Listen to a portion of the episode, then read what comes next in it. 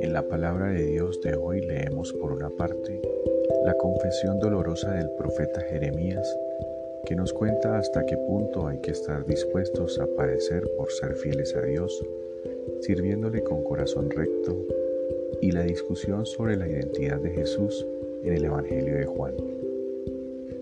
La persona de Jesús causa confusión con su identidad, su procedencia, sus palabras y su testimonio. Jesús genera discusión, conflicto, disputas y hasta la dispersión de los que planean su muerte.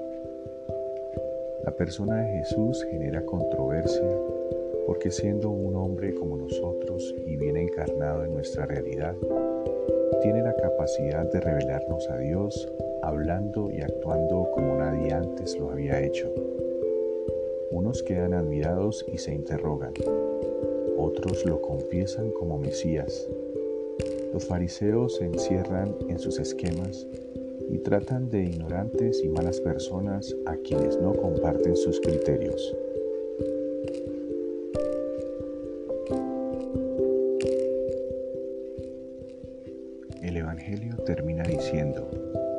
Se volvieron cada uno a su casa, muchos encerrados en la duda o la indiferencia porque rechazaron al único que es capaz de unificar el corazón y a los hombres otros con la alegría y la paz de descubrir al verdadero Jesús.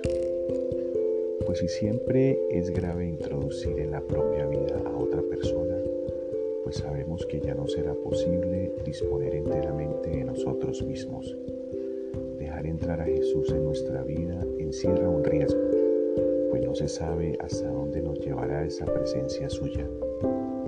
La persona de Jesús no deja a nadie indiferente y en la medida que tenemos más amistad con Él, descubrimos que la vida tiene otro horizonte y que es preciso ir dejando en segundo lugar muchas cosas que nos parecían imprescindibles e irrenunciables. Pero esta es la atracción sobre nosotros, que no vivimos en paz hasta que hacemos lo que Él nos va diciendo en cada momento. De ahí que los amigos de verdad de Jesús son pocos, pues no todos los invitados están dispuestos a dejar sus intereses, comodidades y formas de vida.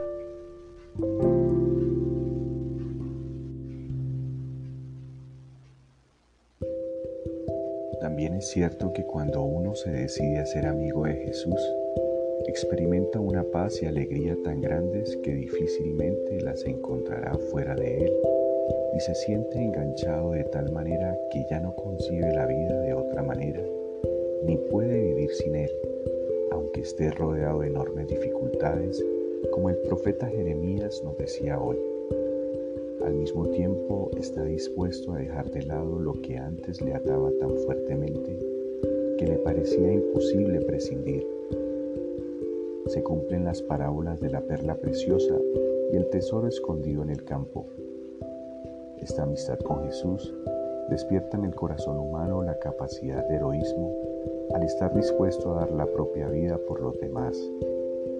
Se hace realidad esta palabra de Jesús. Nadie tiene amor más grande que quien da la vida por los demás. La persona es consciente además de que el amor es la fuerza que mueve y transforma la vida y le da el verdadero y pleno sentido.